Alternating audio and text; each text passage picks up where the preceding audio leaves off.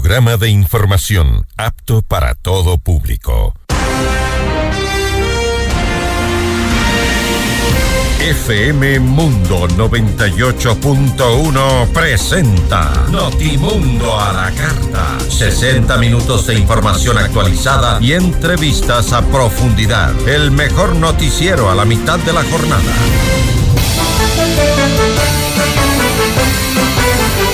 Conducción, Fausto Yepes. Dirección de Noticias, María Fernanda Zavala. Dirección General, Cristian del Alcázar Ponce. Este noticiero es transmitido en directo en la app de OnePlus, www.oneplus.tv, Canal 14 de Extreme, Canal 14 de CNT y Canal 14 y 514 de Claro TV.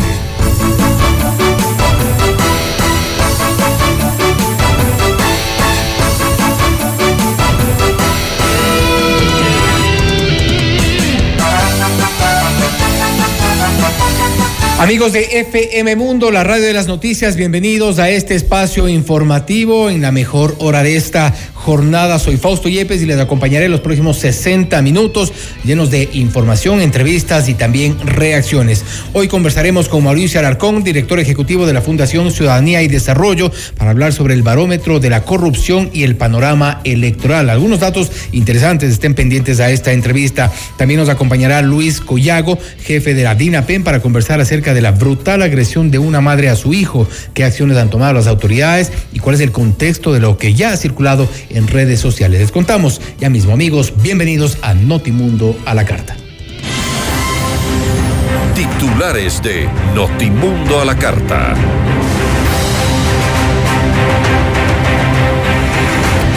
La jueza Karina Isurieta dispone a la Asamblea Nacional posesionar a los vocales suplentes del Consejo de Participación Ciudadana y Control Social.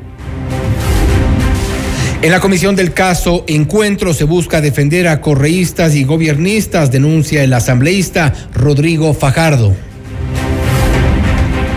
Osvaldo Rosero, gerente de Flopec, denunció que el objetivo de varios intermediarios petroleros era que la entidad quiebre. La fecha establecida era junio del 2022. La Asamblea Nacional acoge las observaciones del Ejecutivo a las reformas a la ley de movilidad. El Estado costeará la repatriación de los restos de ecuatorianos fallecidos en el exterior. El directorio del BIES remueve a Carlos Arosemena, gerente de la entidad. Los indecisos para las elecciones seccionales a escala nacional alcanza el 58%, según la encuestadora Sedatos.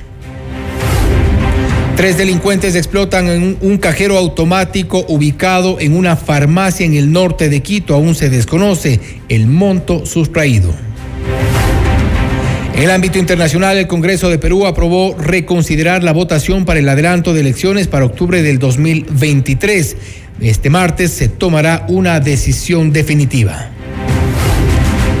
Asciende a 100 el número de fallecidos tras un ataque suicida en una mezquita en Pakistán. Notimundo a la carta. Buenas tardes y bienvenidos. Notimundo a la carta, una opción para mantenerse informado. Ahora las noticias. Así es, arrancamos aquí con la información. La jueza Karina Isurieta de la provincia de El Oro dio a la Asamblea Nacional un plazo de 72 horas para posesionar a los consejeros suplentes del Consejo de Participación Ciudadana y Control Social. Sobre este tema, Juan Fernando Flores, coordinador de la bancada de Creo, aseguró que una vez más la justicia busca interferir en las decisiones del legislativo. Bueno, hemos pedido una reunión eh, de carácter urgente al presidente de la Asamblea Nacional con los jefes de bancada para poder analizar esta situación, porque sin duda nuevamente la justicia de alguna manera pretende involucrarse en las responsabilidades de la Asamblea Nacional y algunos insisten, habrá que saber con cuál interés, en que si ya se logró resolver de alguna manera el conflicto que existía antes con el Consejo de Participación Ciudadana, la novela siga. Y no podemos seguir convirtiendo la política ecuatoriana en una novela trágica latinoamericana. Así que en función de eso, yo creo que aquí hay que tener una reunión con las autoridades del CAL con los jefes de bancada y tomemos una resolución más allá de lo que ahora la justicia está estableciendo porque la persona interesada es una de las consejeras suplentes, es decir, hay un propio interés por parte de ella, pero la pregunta aquí se sigue insistiendo, ¿por qué no se ha convocado esa sesión? Así que en función de eso consideramos pertinente que se haga, se resuelva y no volvamos otra vez al conflicto de la placa, si se quita, si se pone. Y la ex vicepresidenta del Consejo de Participación Ciudadana, eh, María Fernanda Rivadeneira, solicitó a la Corte Constitucional que modifique su decisión que la destituyó de este cargo, pese a que esta es de última instancia. Mediante una rueda de prensa la tarde del 30 de enero, Rivadeneira dijo que en caso de ser reelecta no tendría impedimento alguno para posesionarse tuvo la Corte Constitucional que hacer una diferenciación de quienes sí cumplimos con la sentencia y de quienes no cumplieron con la sentencia. La sentencia no está en firme, puesto que he realizado un recurso de ampliación y aclaración que tendrá que resolver la misma Corte Constitucional. Esperamos que su dictamen realmente sea en esta vez exhaustivo y diferenciador de quienes sí cumplimos con la sentencia. Yo estoy habilitada, no estoy impedida de ejercer cargo público, ni en el Ministerio de Relaciones Laborales, ni en la propia sentencia. Y la comparecencia del legislador correísta Ronnie Aliaga en la comisión multipartidista que investiga la supuesta estructura de corrupción en las empresas públicas no generó los resultados que se esperaban, según el asambleísta Rodrigo Fajardo, uno de sus miembros. En Notimundo al día, Fajardo lamentó que no se registren avances importantes en esta mesa legislativa debido a que no hay facilidad en el acceso a la información. Pero otro tema también que llama mucho la atención es que eh, para el día de hoy se ha dispuesto la comparecencia de expertos, del cual tampoco ha sido aprobado por los diferentes integrantes de este pleno, de esta comisión, por lo cual eh, se vemos, vemos que por parte ya de la presidencia se comienza a manejar una agenda privada sin consultar con el resto de la comisión. Entonces, hoy día se ha llamado a comparecer expertos en derecho penal cuando este asambleísta ha pedido que comparezcan expertos en lo que es contratación pública y también el manejo de empresas públicas. Entonces, vemos que no, hasta ahora, día martes, eh, no, no avanzamos en nada. Y en Notimundo Estelar, Osvaldo Rosero, gerente de la flota petrolera ecuatoriana Flopec, aseguró que los intermediarios petroleros han estado interesados en perjudicar al Estado ecuatoriano, impidiendo que Flopec opere el transporte de combustible con sus propios buques. Aquí el objetivo era que Flopec quiebre, Flopec que quiebre. O que los mantenga. Mantenga, no puede mantener si no tiene dinero. Si, si, usted reduce sus valores de facturación, la empresa va a quebrar, Flopec va, iba a quebrar. Y la, y la fecha de quiebre estaba ya establecida, era junio del 2022, cuando Flopec tenía que cumplir con un préstamo de 30 millones de dólares y no tenía en febrero el dinero para pagar aparte de las, de las eh, autoridades o seguramente algún interesado dentro de FLOPEC de que esto ocurra, seguramente habrá interesados afuera. Eh, los interesados son efectivamente afuera. ¿A quién le conviene que el Ecuador no tenga sí, los intermediarios petroleros? De hecho, en este momento estamos en un conflicto legal. Seguimos con ellos. No, no, no. el punto ha llegado a que inclusive este intermediario ha puesto un recurso de amparo para no utilizar los buques de Flopec y demanda a Petroecuador y a Flopec, exigiendo que no se utilicen los buques de Flopec. Además, Rosero se refirió al informe que presentó el exsecretario de, de Anticorrupción, Luis Verde Soto, sobre las irregularidades que existirían en las empresas públicas. No obstante, el gobierno ha, tratado de, de, desestimar un poco lo que, lo que dijo Luis Verde Soto en su informe. Usted dice que sí es verdad. O sea, es verdad, porque lo que se dice está documentado en, un informe de la Contraloría, pero una verdad a medias no es una verdad completa. Eh, era importante que él avance eh, y quizás... Pero bueno, ya tenía un pie afuera. Sí, no, y quizás... Eh, yo hablé con él hace unos seis meses, con el señor Verde Soto, y yo le pedí que participe más activamente con nosotros. no lo pudieron hacer, me explicó que tenía ciertas limitaciones personales, etcétera. Pero nosotros. Pero seis meses antes ya se habló de esto. Claro, porque él, eh, desde que yo entré a la, gestión, el informe de Contraloría ya existía. Y Contraloría continúa haciendo otros exámenes. Era importante prevenir las irregularidades, no actuar después. Es lo que se hizo acá? ocurrió. Se actuó después. Es lo que ocurrió. La Asamblea Nacional acogió las observaciones del Ejecutivo a las reformas a la Ley de Movilidad Humana, con lo cual la normativa pasará a la publicación en el registro oficial. Con esto, el Estado costeará la repatriación de los restos mortales de los ecuatorianos fallecidos en el extranjero, siempre que los familiares demuestren una situación de vulnerabilidad económica y la falta de recursos suficientes para realizar este trámite. A través del reglamento que deberá emitir el Ministerio de Relaciones Exteriores y Movilidad Humana, se regulará la repatriación con enfoque en derechos humanos. La elaboración del informe técnico socioeconómico y la ficha de vulnerabilidad estarán a cargo de la comisión que calificará y que se conformará en las oficinas consulares. Revisamos más información. El directorio del Banco del Instituto Ecuatoriano de Seguridad Social removió a su gerente general Carlos Julio Arosemena. Así lo confirmó Alfredo Ortega, presidente del directorio del banco, quien aseguró que la salida de Arosemena tiene que ver con declaraciones entregadas por uno de sus asesores, Henry Cáceres, en contra del presidente Guillermo Lazo cuando él era candidato a la presidencia de la República. Arosemena estuvo en el cargo más de cuatro meses tras ser nombrado en reemplazo de Iván Tobar. Notimundo a la carta. Información oportuna al instante mientras realiza sus actividades al mediodía vamos con buenas recomendaciones. Con Blue Castle Ventures podrás invertir en tu futuro desde solo mil dólares. Garantizamos tus resultados con un interés mínimo del 20% anual o te devolvemos tu dinero. Blue Castle Ventures, empresa canadiense que cuida tu dinero. Visítanos ahora en www.mi20ya.com y escríbenos al 0999-770-771. Ya volvemos con Notimundo a la carta. Decisión Ecuador 2023. Con Jorge Ortiz, este viernes a las 8 horas, solo por FM Mundo 98.1. Inicio del espacio publicitario. Con el auspicio de Banco Guayaquil, primero tú. FM Mundo presenta Minuto Forbes con Cristian del Alcázar Ponce.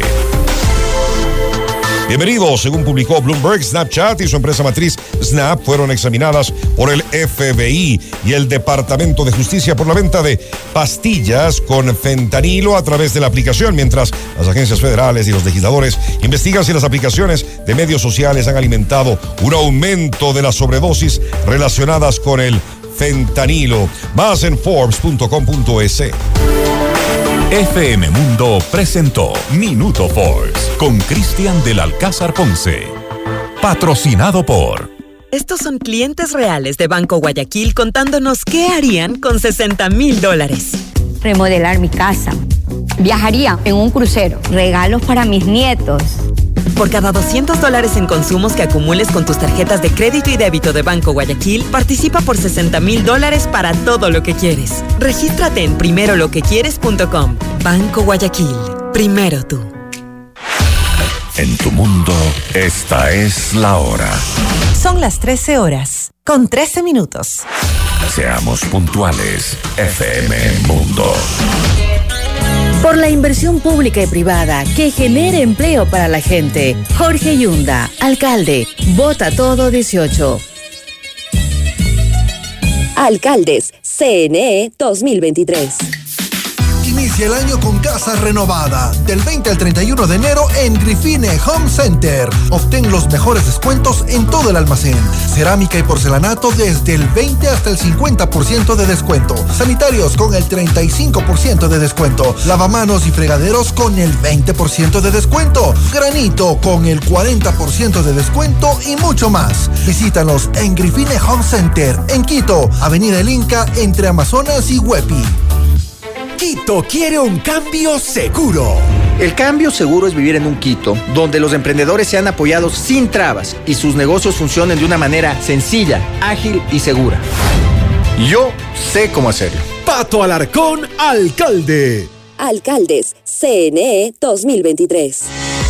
No existe una segunda primera impresión. Ven a conocer la torre corporativa de I Am Beyond the Stars by Le Park. El proyecto ideal para tu oficina con ambientes modernos, amenities, terraza para negocios, espacios de coworking, gimnasio, spa, golf ranch y mucho más. Invierte en el proyecto de más rápida conversión de ventas en Quito con tecnología, sostenibilidad, servicios y el diseño exclusivo de grandes profesionales como Adriana Hoyos, Gabriela Sommerfield y Cristian Vice. Visítanos en República del Salvador y Moscú. Llama al 098-854-6364 o ingresa en iambeyondthestars.com, un negocio del más alto nivel.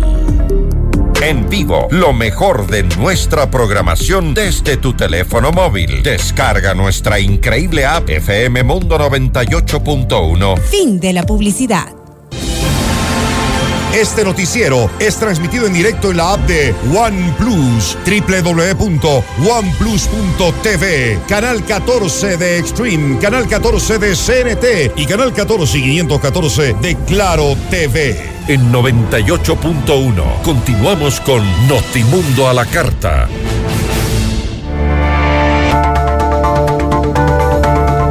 Y esta mañana la Fundación Ciudadanía y Desarrollo ha presentado los resultados del barómetro de la corrupción, algunos de los temas que han sido tratados en este estudio que aborda temas que afectan a nuestro país son, por ejemplo, la piratería, el financiamiento de la política, sobornos y también los resultados sin duda preocupantes sobre los índices de corrupción en nuestro país. La entrevista a la carta, en diálogo directo con los protagonistas de los hechos. Estamos ya a este momento en contacto con Mauricio Alarcón, director ejecutivo de la Fundación Ciudadanía y Desarrollo, para hablar sobre estos resultados preocupantes, como decíamos, del barómetro de la corrupción. Mauricio, gracias por estar con nosotros. Bienvenido. Buenas tardes, Fausto. Un abrazo para ti a la distancia y, por supuesto, a nuestra audiencia de Notimundo a través de FM Mundo. Gracias nuevamente por estar con nosotros. Hemos revisado algunos de los resultados que ya comienzan a publicarse de este barómetro de la corrupción y, sin duda, eh, es preocupante. Ya la gente no cree en asambleístas, lo cual eso no sorprende, pero tampoco en militares, en líderes religiosos, en periodistas, por ejemplo, en empresarios, en la policía. Estamos frente a una sociedad descompuesta. Sin duda, uno de los resultados más impactantes de esta primera edición que se hace del barómetro de la corrupción en nuestro país, una encuesta especializada en la materia, es el hecho de ver que aquella normalización de este fenómeno tan negativo, eh, que muchas veces se menciona, se discute, tiene un asidero en datos. La mayor parte de la ciudadanía no solo que tiene preocupación respecto de sus instituciones, sino que sus acciones específicas de autoridades, como tú ya has mencionado, las asocian efectivamente con el fenómeno de la corrupción. A diferencia de otros años, Fausto, en que en esta fecha únicamente presentamos los datos del índice de percepción de la corrupción que demuestran que nuestro país esté estancado, al igual que la región latinoamericana, Hoy hemos podido profundizar con este estudio especializado que nos arroja, como tú ya has dicho, cifras sorprendentes. Ahora, sí, hablamos, hablemos de las cifras sorprendentes, no obstante, vamos a dar los primeros datos de algo que normalmente no nos sorprende. Por ejemplo, 65% de las personas sostienen que estos grupos son corruptos. Me refiero a los partidos políticos. 63% asambleístas, jueces y magistrados 58% y seguimos hacia abajo. Un poco que muestra esto, porque si bien esta información eventualmente no nos sorprende, porque así es como eh, nos han tratado los partidos políticos, los asambleístas, hoy por hoy los jueces, pero eh, ¿qué, más, ¿qué más se puede leer detrás de estas cifras? Quizá el punto de partida, además de ver estos datos que ya has mencionado, es compararlos con la media regional y darnos cuenta que lamentablemente las cifras que arroja el barómetro para nuestro país son mucho peores que aquellas que corresponden al promedio de todos los países de la región. Mira que tú has mencionado el dato de los partidos políticos que se midió en Ecuador, pero no se ha medido en todos los otros países. Pero por citarte el ejemplo de lo que corresponde al órgano legislativo, a la Asamblea Nacional y los asambleístas, nuestro promedio de asocio es de 63% entre asambleístas y corrupción, mientras que la media regional de los legisladores apenas supera el 50%. En el caso de la justicia, de los jueces y de los magistrados no es la excepción. En nuestro país, seis de cada diez personas sostienen que jueces y magistrados, que nuestra justicia es corrupta, cuando la media regional es de apenas el 40%, es infinitamente menor. Así es que creo que estos datos, más allá de impactarnos y llamarnos la atención, creo que deben ser vistos como una oportunidad de empezar a cambiar las cosas, de que ya comprendamos que una buena vez que el asunto no es simplemente de opinión o de análisis de un grupo de personas que están en contra de las instituciones o que se toman la animadversión desde el punto de vista político, sino que esta encuesta que se ha llevado a cabo a ciudadanos de a pie evidencia que la situación institucional va para atrás. Y es decir, por todo el 50, por, sobre el 50% de estas, eh, de estos, eh, de este análisis están, por ejemplo, representantes del gobierno, 55% de las personas que sostienen o asocian la corrupción con este, con este grupo, eh, funcionarios del gobierno nacional, 57%, banqueros, 57%, el presidente y los funcionarios de su despacho, 58%. Eh, sin duda cifras preocupantes, pero vamos hacia abajo. Eh, por debajo del 50%, una institución, por ejemplo, a la cual le debemos nuestra seguridad, nuestra eventualmente tranquilidad, es la Policía Nacional, pero el 44% lo asocian ya con la corrupción y no son o no serían aislados los hechos que hemos visto en los últimos meses. Y sin duda, si comparamos con la media regional, estamos a la par y lo que preocupa, como se ha mencionado, es el hecho de que una institución que se supone está para garantizar la seguridad y hasta la vida de los ciudadanos es vista como una institución corrupta. Y acá no se trata de hacer señalamientos con el dedo, acá no se trata de utilizar el discurso político como se lo ha hecho a propósito de muchos desafortunados incidentes, eh, incluso han terminado con la vida de personas durante el último tiempo, pero hay que decir que hay una relación directa, lamentablemente, entre la corrupción y en este caso la, Policía Nacional. No creo que hay que llamar poderosamente la atención a quienes tienen la posibilidad de, por ejemplo, depurar las instituciones y me refiero a hacer procesos de evaluación que permitan contar con los mejores elementos, a hacerlo de manera efectiva para vencer esta percepción, esta información que tiene la ciudadanía, incluso esta opinión que tiene mucho peso en cuanto a una institución corrupta que definitivamente no debería hacerlo. Y lo bueno, Fausto, para no quedarnos únicamente en, en lo negativo, es decir, que en los niveles inferiores y con datos que podrían resultar chocantes, pero efectivamente no lo son, tenemos que eh, periodistas, organizaciones no gubernamentales e incluso tradicionalmente, como, como se ha dado con los temas de confianza, militares y líderes religiosos, tienen un menor porcentaje de asocio efectivo con los temas de corrupción. De esta forma, pues, eh, creo que eh, se puede ver por dónde se podría trabajar en cuanto a la oportunidad de promover integridad y transparencia cambiar esas políticas públicas que en muchas instituciones respecto de este tema han servido de muy poco y tratar de sacar adelante al país del estancamiento en el que se encuentra. Ahora, no sé si esas son buenas noticias o son menos malas, porque en el caso de periodistas, por ejemplo, el 35%, estamos hablando de que más o sea, tres de cada diez eh, periodistas se los asocia con temas de corrupción, asumo yo. Este, eh, en caso de líderes religiosos, 34%, militares, 30%. Esto eh, hay una, una brecha bastante grande, diría yo, respecto de la percepción en, en el resto de la, de la región.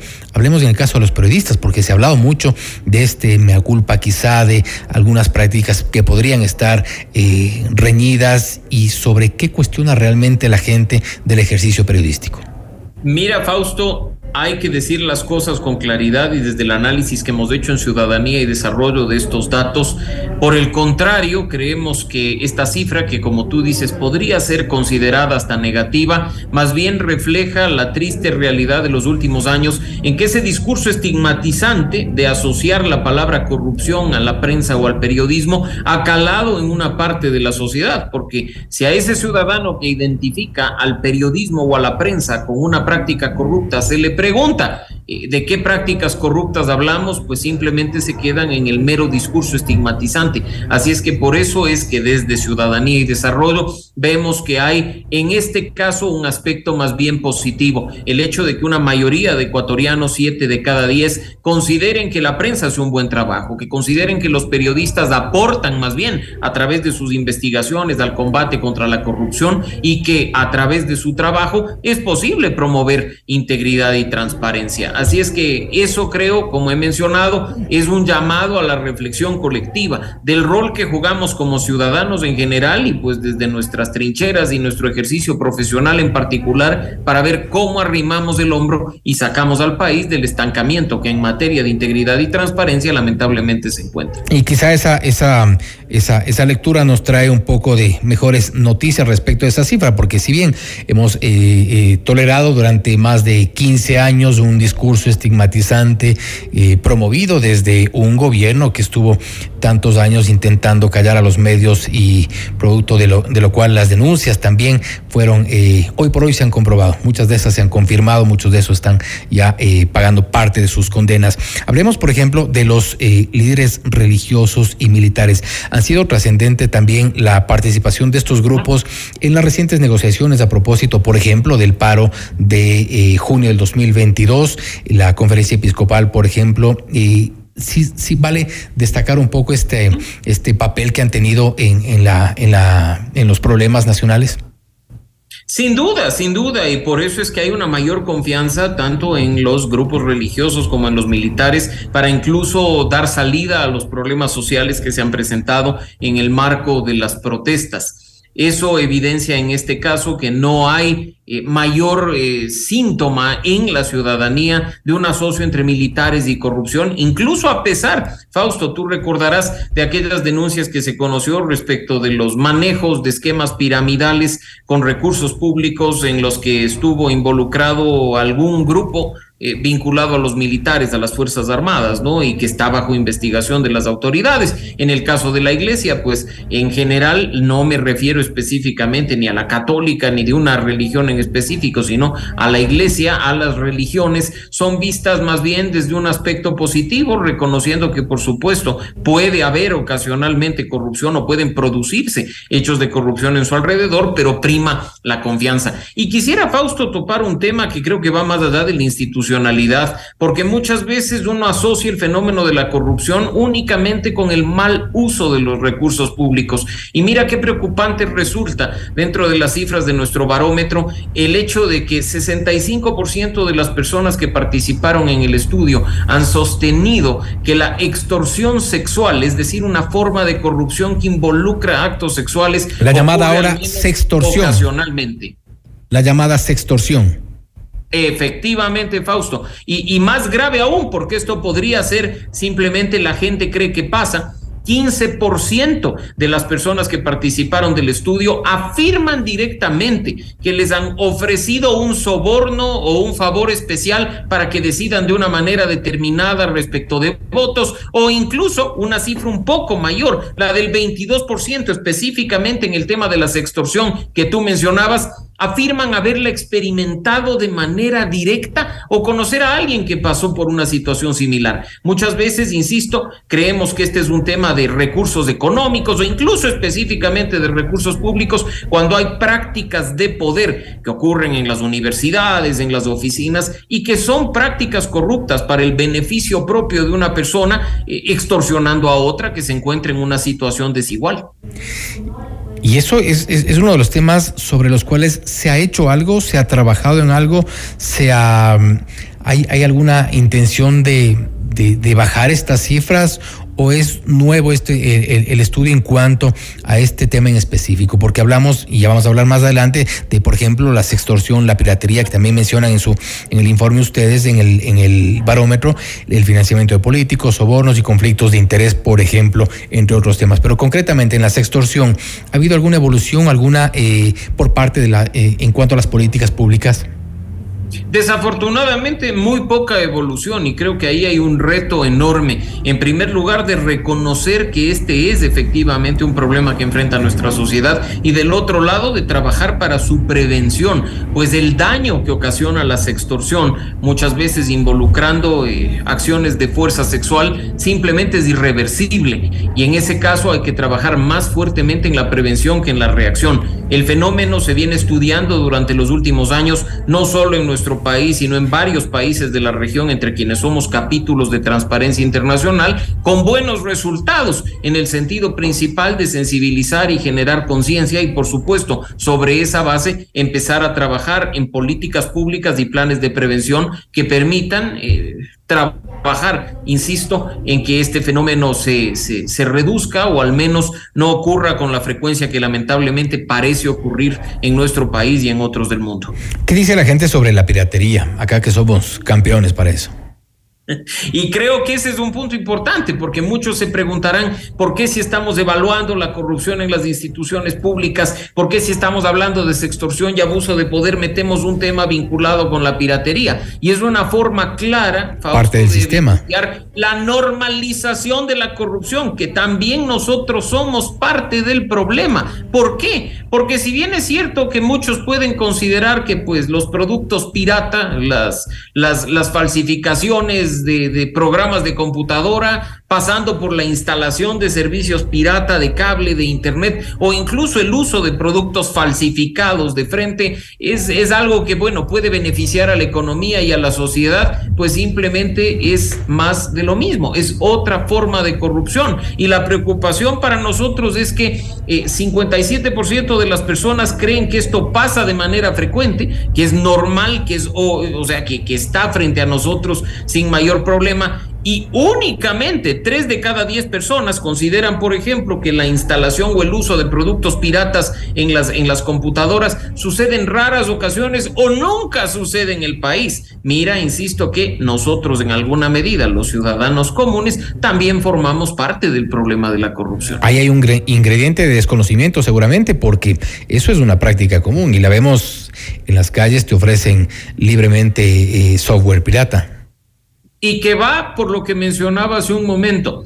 Asociamos el fenómeno de la corrupción únicamente al mal uso de recursos públicos. Creemos que el sobreprecio, creemos que, que, el pago de favores en el sector público es la única forma de corrupción, cuando los actos en los que participamos los ciudadanos de manera directa, las coimas a la policía, eh, los pagos a los tramitadores, también son formas de corrupción. No se diga, como hemos mencionado este caso, una práctica que está muy normalizada, no solo como dices en las calles y en las plazas, sino por parte de todos los que estamos de este lado. Esas prácticas corruptas son parte de ese sistema que lamentablemente opera en el país, en la región y el mundo con efectos y resultados negativos. Y bien, podríamos dedicar un programa entero para esto, pero con este tema cerraron, cerramos y en estas últimas semanas desde la Asamblea Nacional, desde el eh, Frente de eh, Parlamentario Anticorrupción, se ha hablado del financiamiento de grupos narcodelictivos en la política, en los candidatos. El propio gobierno ha presentado una lista de 28 candidatos supuestamente con vínculos con el narcotráfico y uno de los temas que ustedes tratan es el financiamiento de la política. Hemos llegado ya a un, a un punto en el que eh, quizá de no retorno, porque hay denuncias desde el Parlamento, eh, hay denuncias desde el gobierno, hay, hay, hay secretos a voces sobre financiamientos al menos irregulares de candidatos y el Consejo Nacional Electoral simplemente se ha tapado los oídos y los ojos, no ha dicho nada tampoco. Y es donde más deben en este momento, a propósito de la coyuntura, trabajar las instituciones de control, porque el financiamiento de la política es una acción específica que puede derivar en prácticas corruptas una vez que esas personas acceden al poder quien te pone dinero en la campaña después esté esperando que le caiga un contrato o incluso de frente te lo pide. Vienen las distorsiones que afectan en realidad ahí sí recursos públicos que deberían regresar a nosotros a través de servicios públicos o de bienes públicos o obras públicas en general. No se diga cuando además uno financia una campaña para después de estar pidiendo puestos públicos de personas que ni siquiera están preparadas para los cargos, pero que el haber puesto dinero te asegura una cuota una vez que se accede a un municipio o a una prefectura. Así es que esa práctica, que también es una práctica corrupta, tiene que prevenirse en cuanto a sus efectos, en cuanto a sus consecuencias, con un buen control por parte de quienes tienen hoy en el Código de la Democracia responsabilidad. El Consejo Nacional Electoral, la Contraloría General del Estado y la Fiscalía General del Estado también. Esperemos que como tú bien decías, más allá de esa corrupción que puede venir de, una empresa privada a través de esta obtención de contrato, no caigamos incluso en ese tipo de beneficios adicionales que muchas veces obtienen de un gobierno local en específico, aquellos de actividades delictivas que han puesto recursos, entre comillas, sin condición pero después por omisión esperan recibir sus favores. Y la limpieza creo que es urgente. Mauricio Alarcón, director ejecutivo de la Fundación Ciudadanía y Desarrollo, gracias por haber estado con nosotros. Gracias, una buena tarde para ti, para nuestra audiencia. Gracias, una buena tarde eh, a Mauricio Alarcón, director de la Fundación Ciudadanía y Desarrollo, hablando sobre el barómetro de la corrupción, algunos datos preocupantes, otros de alguna forma no tan alentadores, pero eh, eh, que nos hace saber que hay opciones, hay opciones de liberar a nuestra sociedad, a nuestro país de la corrupción. Algunos temas interesantes que han sido tratados en este estudio. Esto es Notimundo a la carta. Ya volvemos con Notimundo a la carta. Decisión Ecuador 2023. Con Jorge Ortiz. Este viernes a las 8 horas. Solo por FM Mundo 98.1. Inicio del espacio publicitario. Y ahora, el mundo del deporte con Eduardo Andino.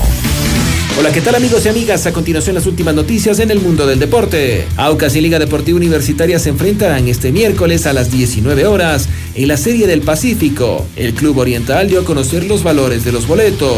Los mismos son en general 5 dólares, tribuna 8 y palco 12. Aucas confirmó además que las entradas saldrán a la venta el mismo día del partido, desde las 14 horas hasta las 19 horas, en las boleterías del estadio Gonzalo Pozo Ripalda. Este torneo amistoso se disputará del 1 al 19 de febrero. Hasta aquí el mundo del deporte con Eduardo Andino. En el 2023 llega a Ecuador Ara Malikian, el genio del violín. Un espectáculo extraordinario del más alto nivel, The Ara Malikian World Tour. Su virtuosismo te hará vivir la música de un modo emocionante, diferente entre lo clásico del violín y la irreverencia del rock. Una experiencia única. Quito, 18 de mayo, Teatro Nacional Casa de la Cultura. Preventa ya disponible en ticketshow.com.es, Río Centro, Mall El Jardín y Paseo San Francisco. 10 meses sin intereses con tarjetas Produbanco. Malikian te lo trae Top Shows. Legislaremos por un quito de oportunidades para todos. Juan Baez, Graciela Mora, Concejales Centro, Jorge Yunda, Alcalde, Vota Todo 18. Concejales CNE 2023. Almorzar en Pícaro. De martes a viernes, de 13 a 16 horas, disfruta de nuestro lunch Pícaro por solo 18 dólares, incluido impuestos. Entrada, plato fuerte, postre y bebida soft con deliciosas opciones. De entrada, ceviche de pescado estilo hippie japa, locro de papa, sopa de tortilla o ensalada del huerto. De plato fuerte, costillas barbecue, beef en salsa de champiñones o la pimienta, risotto de hongos o grilled chicken. Y de postre, cheesecake de frutos rojos, brownie con helado o bomba de maracuyá. Reserva al 099-074-0000. Estamos ubicados en Cristóbal Gangotena e Isabela Católica. Pícaro Resto Grill, las cosas ricas de la vida. Quito quiere un cambio seguro. El cambio seguro es vivir en un Quito donde los emprendedores sean apoyados sin trabas y sus negocios funcionen de una manera sencilla, ágil y segura. Yo sé cómo hacerlo. Pato Alarcón, alcalde.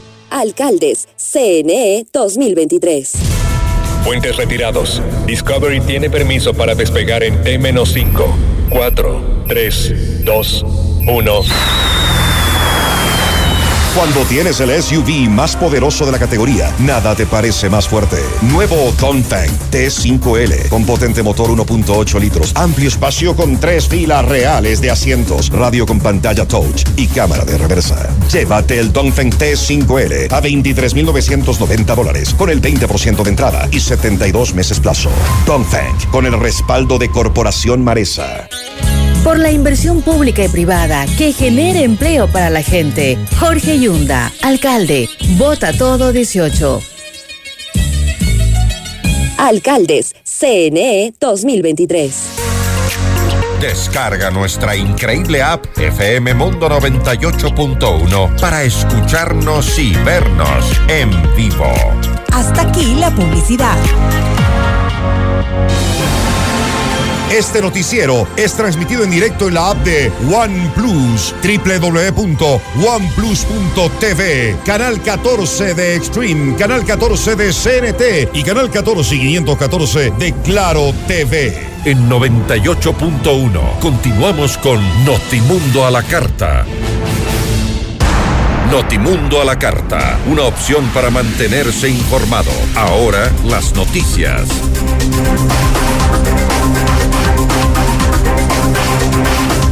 Seguimos con la información. El presidente Guillermo Lazo lanzó una campaña de expectativa en la que anunció que hoy se conocerá quiénes son los aliados de la delincuencia. El primer mandatario se refiere a los jueces que otorgan medidas sustitutivas a detenidos por diversos delitos, permitiendo que recobren la libertad.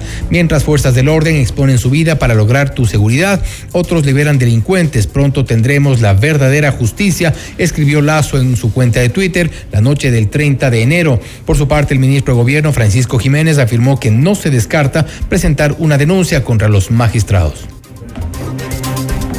y el, gobierno considera que es muy importante que la ciudadanía conozca de primera mano quiénes son los jueces que liberan delincuentes, quiénes son los jueces que atentan contra el ordenamiento jurídico de la República, quiénes son los jueces que sistemáticamente inciden en la inseguridad del país. Yo creo que el gobierno ha dado pasos importantes en la lucha contra la inseguridad, ha fortalecido las instituciones, ha fortalecido eh, la capacidad de reacción tanto de la Policía Nacional como de las Fuerzas Armadas, pero esta lucha es incompleta si los operadores de la Administración de Justicia, como son los jueces, no hacen también su trabajo. Y es bueno que el país los conozca. La noche del 30 de enero, el gobierno alertó que el juez José Guzmán podría dar paso a la solicitud de Freddy alias Anchundia de ser trasladado de la cárcel de máxima seguridad La Roca en Guayaquil hacia la de Santo Domingo sin acoger el pedido de revocatoria presentado por el Servicio Nacional de Atención a Personas Privadas de la Libertad, SNAI. De acuerdo con un comunicado publicado por Diego Ordóñez, secretario de Seguridad Pública, alias Anchundia, estaría involucrado en las 44 muertes violentas que se registraron en mayo del 2022 en la cárcel de Santo Domingo. El gobierno considera que la resolución de traslado afecta y entorpece el trabajo técnico que realiza realiza el SNAI favoreciendo a la delincuencia organizada. Cita el texto en el que también se exhorta al sistema judicial a que sus decisiones fortalezcan la seguridad del Sistema Nacional de Rehabilitación Social. Y cerca de las 4 de la mañana de este martes, tres encapuchados ingresaron a una farmacia ubicada en la avenida Granados, en el norte de Quito, e hicieron explotar un cajero automático. Aproximadamente cuatro minutos les tomó robar el dinero, que al momento se investiga el monto total, según confirmó a Notimundo el jefe de la policía del circuito Iñaquito, Alfredo Rodríguez. Al momento se están revisando las cámaras de seguridad del local afectado y de las viviendas aledañas para conocer mayores características de este hecho. Después del robo, los tres delincuentes huyeron en un auto rojo con dirección a la avenida Simón Bolívar. Más noticias. En Notimundo Estelar, Ángel Polivio Córdoba, presidente de Sedatos, indicó que Quito es una de las ciudades con mayor índice de indecisión previo a las elecciones seccionales de febrero, registrando un 59%. Una de las principales razones de este resultado es la falta de conocimiento de los capitalinos sobre las propuestas y partidos políticos a los que representan los candidatos a la alcaldía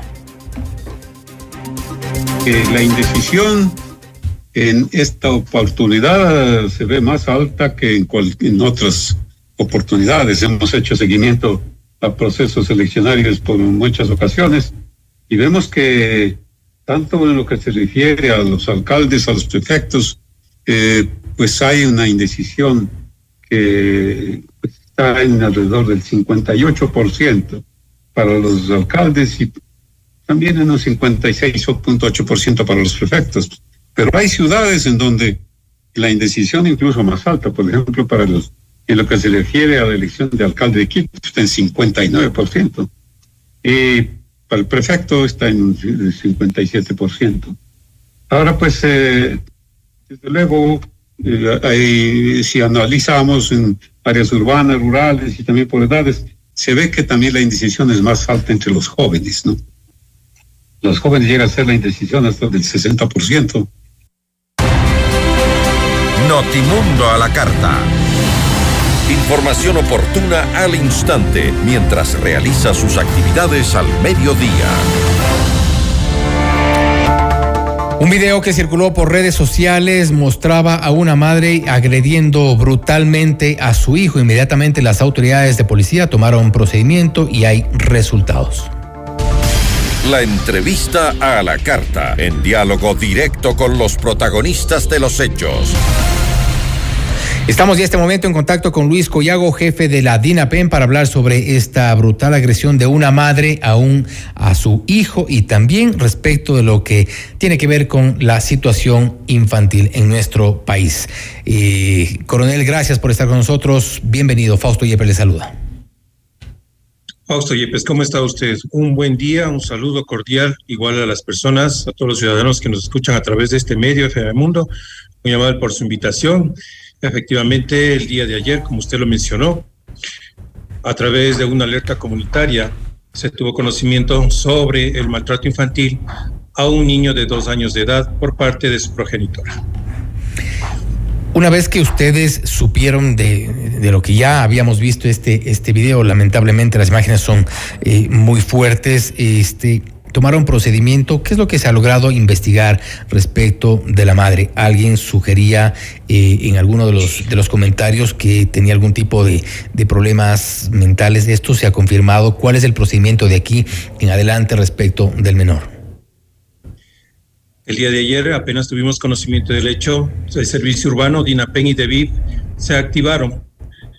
Eh, acudiendo al lugar de los hechos, verificando por los alrededores, se logró ubicar a la persona que se muestra en el video y al niño fue cuando fueron, fue de inmediato intervenido el niño y la aprehensión de la persona sospechosa de este acto.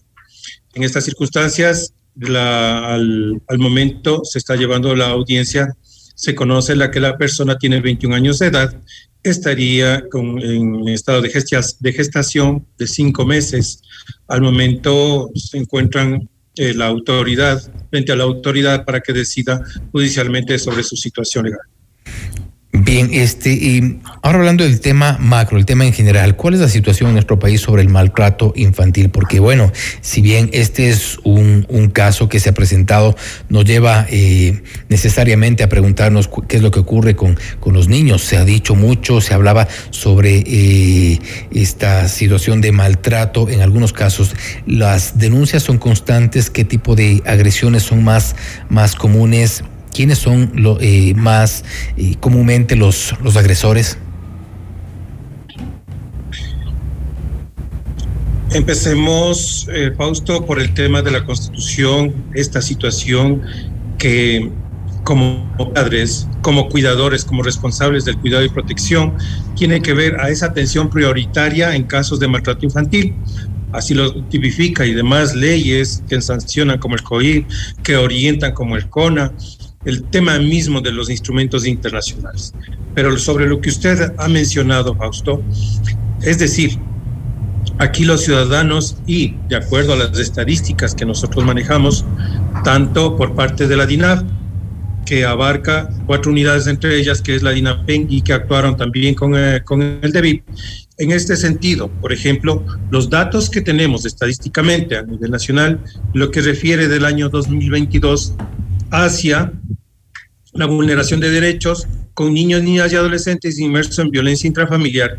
Tenemos a nivel nacional 1.420. De acuerdo a ello, las ciudades donde, donde existe mayores denuncias ha existido es en el Distrito Metropolitano de Quito, con 238 casos, en el Distrito Metropolitano de Guayaquil con 176 casos y también en la ciudad, en la provincia de La Suay con 128 casos. Lo que lo, lo podemos eh, verificar son las ciudades más grandes, en ese sentido. En lo que respecta al maltrato infantil, como datos estadísticos de la DINAPEN que se refleja, tenemos 630 casos durante el año 2022 y con mayor porcentaje en el Distrito Metropolitano de Quito y en la provincia del Guayas. En este sentido, son los datos, las cifras que tenemos en, el tema de vulneración de derechos, que es el violencia intrafamiliar y también el maltrato infantil que lo maneja INAPE. Respecto de estos mismos casos, ¿en cuántos eh, de estos se ha procedido ya eh, legalmente? ¿Cuántos han tenido algún tipo de sanción eventualmente? Existen procedimientos, no tengo las cifras, eso lo maneja Fiscalía y de acuerdo a esto, de lo que usted anteriormente me preguntó sobre cuál es esta situación. Mire que usted más del 80% de estos temas de violencia intrafamiliar y de maltrato infantil son, mm, al, son al interior del hogar, de ese núcleo familiar. Entonces, eh, evidenciar como lo que usted, como lo que el día de ayer vimos en un video, eso por lo general se da, pero al interior de una vivienda.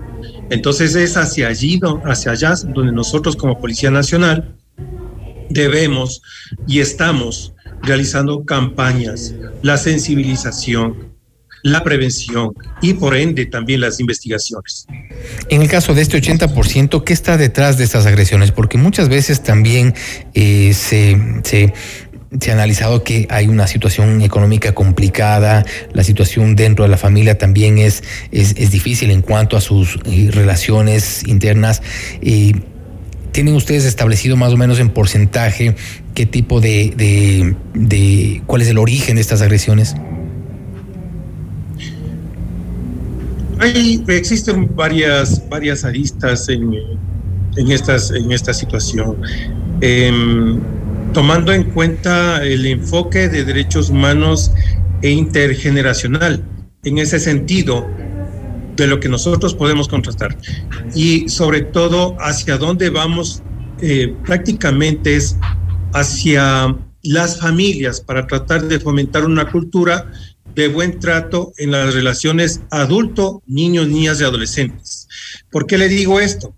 Porque el tema es que como estamos educando el cuidado y la protección va hacia el brindar amor y comprensión para ese pleno y armonioso desarrollo de su personalidad en niños, niñas y adolescentes. Es decir, o sea, es el, el, el tema es cómo llegar a los hogares a través de estas, de estas reuniones comunitarias, que es lo que nos hemos propuesto para este año. Por ejemplo, y sí, pero la pregunta iba en el sentido de que qué es lo que provoca este tipo de agresiones dentro, en, es, en el caso del 80% que usted nos ha mencionado, que son generalmente en los hogares, en el núcleo familiar. ¿Qué es lo que provoca este tipo de agresiones, de maltrato, de vulneración de derechos a los menores? Hoy en día, papá y mamá trabajan. Muchas veces se quedan al cuidado, al cuidado de los, de los niños primos, abuelos. Y en este caso, por ejemplo, tenemos un caso de la situación del día de ayer. La señora eh, eh, se encuentra divorciada. Hay situaciones en las que usted lo había mencionado. De pronto, de estas aristas, puede ser esa situación de que esa persona tiene muchos problemas en que pensar y no tiene el, la tolerancia adecuada para poder sobrellevar las circunstancias que rodean a un núcleo familiar. Entonces es ahí cuando va perdiendo el tema de sensibilización y se producen estos actos de violencia. ¿Qué dijo ella al momento que ustedes le abordaron? La señora prácticamente se acogió al silencio. Lo único que se le pudo obtener son los datos, los nombres, la edad y más allá de eso no ha querido pronunciarse. Bien, coronel Collago, le agradecemos por haber estado con nosotros, por darnos estas cifras que eh, nos preocupan, pero también es importante que las autoridades tomen acciones. Por otro lado, también autoridades de, de inclusión económica y social, tomar eh, estos, estos temas como política de Estado. El, maltrato infantil tiene que ser erradicado en todas sus formas, de vulneración de los derechos de los menores, de los niños, niñas y adolescentes, también tiene que ser parte de una política de Estado para combatir este tipo de males. Eh, coronel eh, Collago, gracias por haber estado con nosotros. A usted, Fausto, muy amable. Así lo el coronel Luis Collago, jefe de la DINAPEN, hablando sobre esta brutal agresión de una madre a un menor que se ha reportado tiene, tiene, dos años de edad. Hay un procedimiento que se está siguiendo por parte de la DINAPEN y también mostrándonos otro tipo de cifras. Del 80% de este tipo de agresiones generalmente se dan en el hogar, en el núcleo familiar. Algunos de estos temas tendrán que ser, sin duda, abordados por las autoridades competentes. Esto es Notimundo a la carta.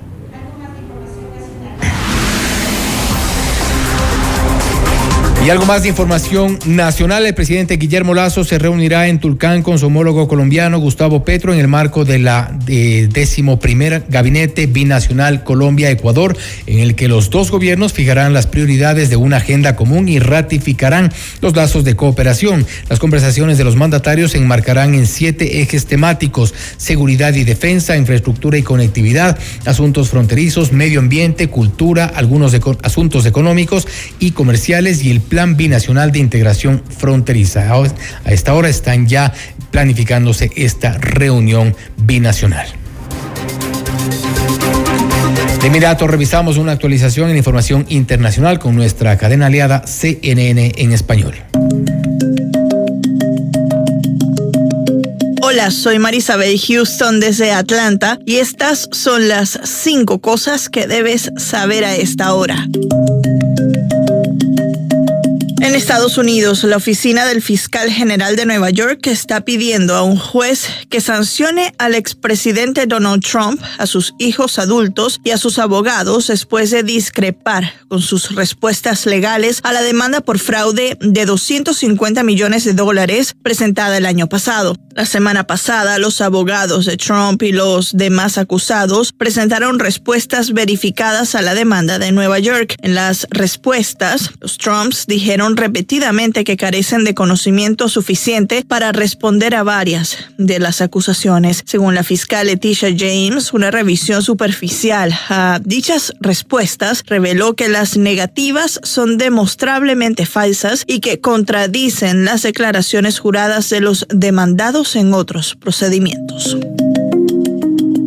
El ministro de Medio Ambiente de Uruguay, Adrián Peña, renunció a su cargo este lunes. Peña reconoció que mintió respecto a una licenciatura en dirección de empresas que dijo haber tenido durante al menos siete años. El presidente de Uruguay, Luis Lacalle Pou, dijo que valora, entiende y comparte la decisión de su exministro y que al tomarla fortalece a su coalición en lugar de dañarla. La polémica surgió luego de que el semanario Búsqueda dijera que desde al menos 2015 el ministro utilizaba documentos, currículums y declaraciones públicas con el título de licenciado de una carrera que había empezado a cursar en 2002, pero que luego declaró que recién había terminado en 2022.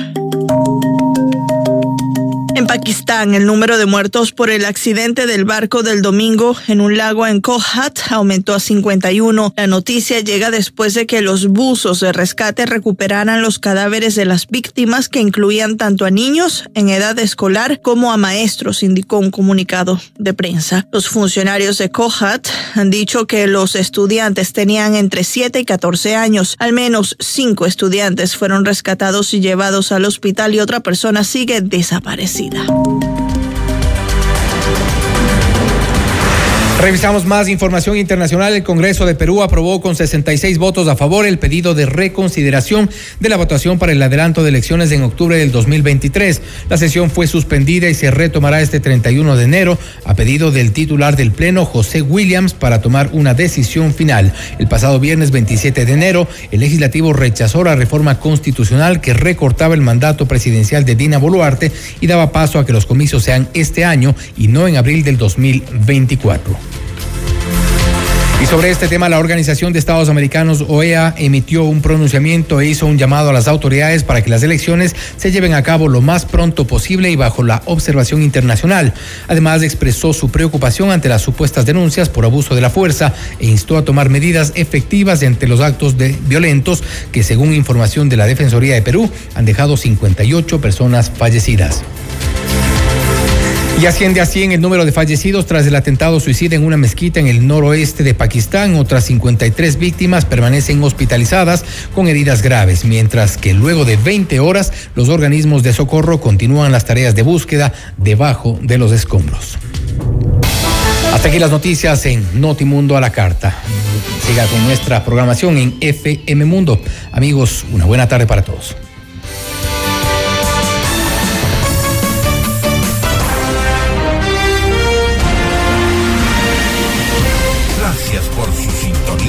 Tarde. FM Mundo 98.1 presentó Notimundo a la carta. 60 minutos de noticias actualizadas y entrevistas. El mejor noticiero a la mitad de la jornada.